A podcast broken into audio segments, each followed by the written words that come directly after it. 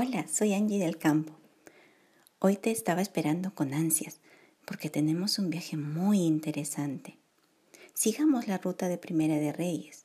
Conozcamos sobre el primer acto de un rey que llegó a ser muy famoso en su época.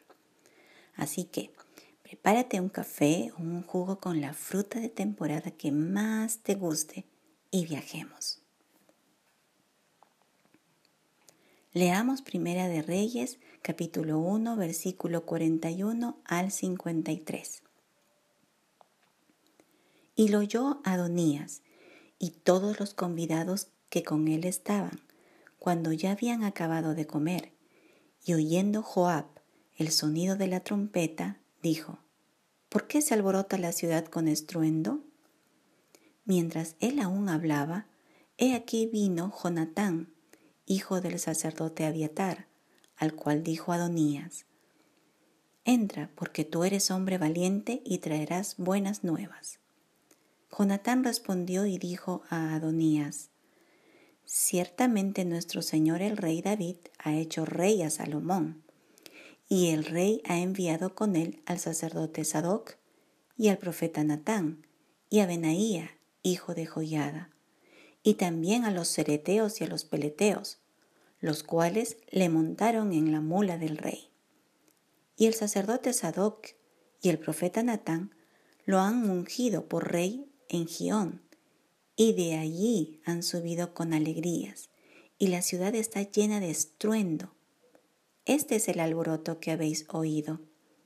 También Salomón se ha sentado en el trono del reino, y aún los siervos del rey han venido a bendecir a nuestro Señor el rey David, diciendo, Dios haga bueno el nombre de Salomón más que tu nombre, y haga mayor su trono que el tuyo. Y el rey adoró en la cama. Además, el rey ha dicho así, Bendito sea Jehová Dios de Israel, que ha dado hoy quien se siente en mi trono, viéndolo mis ojos. Ellos entonces se estremecieron y se levantaron todos los convidados que estaban con Adonías, y se fue cada uno por su camino. Mas Adonías, temiendo de la presencia de Salomón, se levantó y se fue, y se asió de los cuernos del altar. Y se lo hicieron saber a Salomón diciendo, He aquí que Adonías tiene miedo del rey Salomón, pues se ha asido de los cuernos del altar, diciendo, Júreme hoy el rey Salomón que no matará espada a su siervo. Y Salomón dijo, Si él fuere hombre de bien, ni uno de sus cabellos caerá en tierra, mas si se hallare mal en él, morirá. Y envió el rey Salomón y lo trajeron del altar, y él vino y se inclinó ante el rey Salomón. Y Salomón le dijo, Vete a tu casa cerca de la fuente de Rogel, habían dos celebraciones, ambas por la coronación de un rey.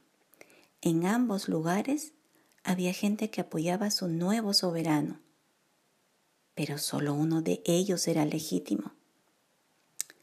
¿Sabes? A veces es inexplicable por qué los líderes que no son rectos delante de Dios tienen apoyo de la gente que los sigue.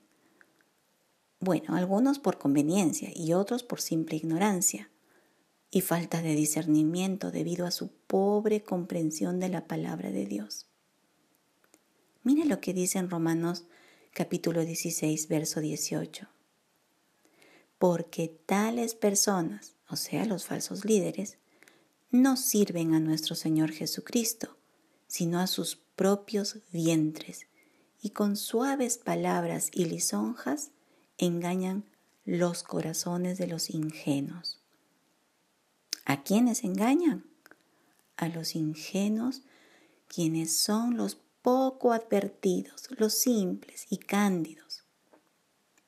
En realidad, el que sean engañados por aquellos no les quita responsabilidad, pues si a alguno le hace falta sabiduría y discernimiento, debe pedirle al Señor y hallar en su palabra el adiestramiento necesario para que sus sentidos espirituales estén ejercitados y eviten seguir y honrar a quien no deben.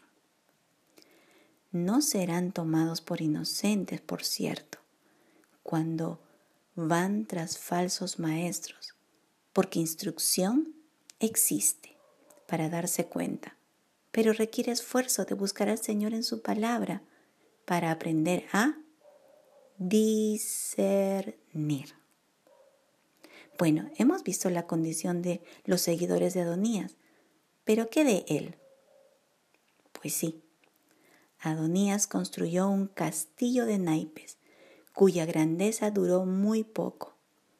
El estruendo del pueblo que aclamaba a Salomón como el legítimo rey de Israel hizo tambalear a todos sus convidados y a su propio corazón.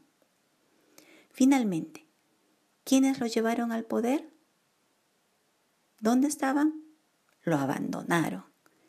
Ese es el fin de quien confía en gente convenida y simple.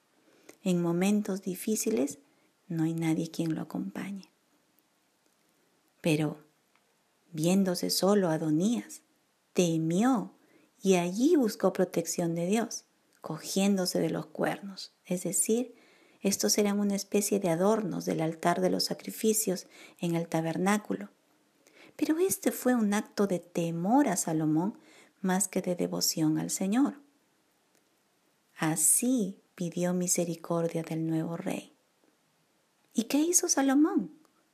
Lo hizo traer delante de su presencia y le perdonó, pero dándole una advertencia, que si era hombre de bien, su vida no corría peligro.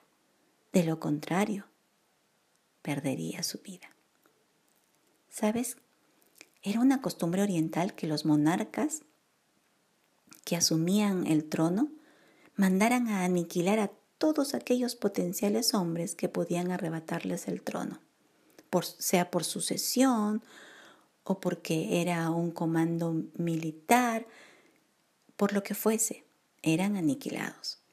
Pero Salomón no hizo así, más bien mostró misericordia con Adonías a pesar que tuvo la osadía de usurpar el trono de su padre. Qué primer acto de nobleza de un rey que temía al Señor. Que esta sea nuestra oración, que Dios nos dé sabiduría para no ser simples y caer en el engaño de falsos líderes. Y también que nos dé un corazón noble para perdonar al que hace mal. Wow, este viaje ha sido express. No sé tú, pero yo lo sentí muy rápido. Hoy es viernes, así que tendremos un descanso de este tour. Nos encontramos el lunes. Dios te guarde. Chao.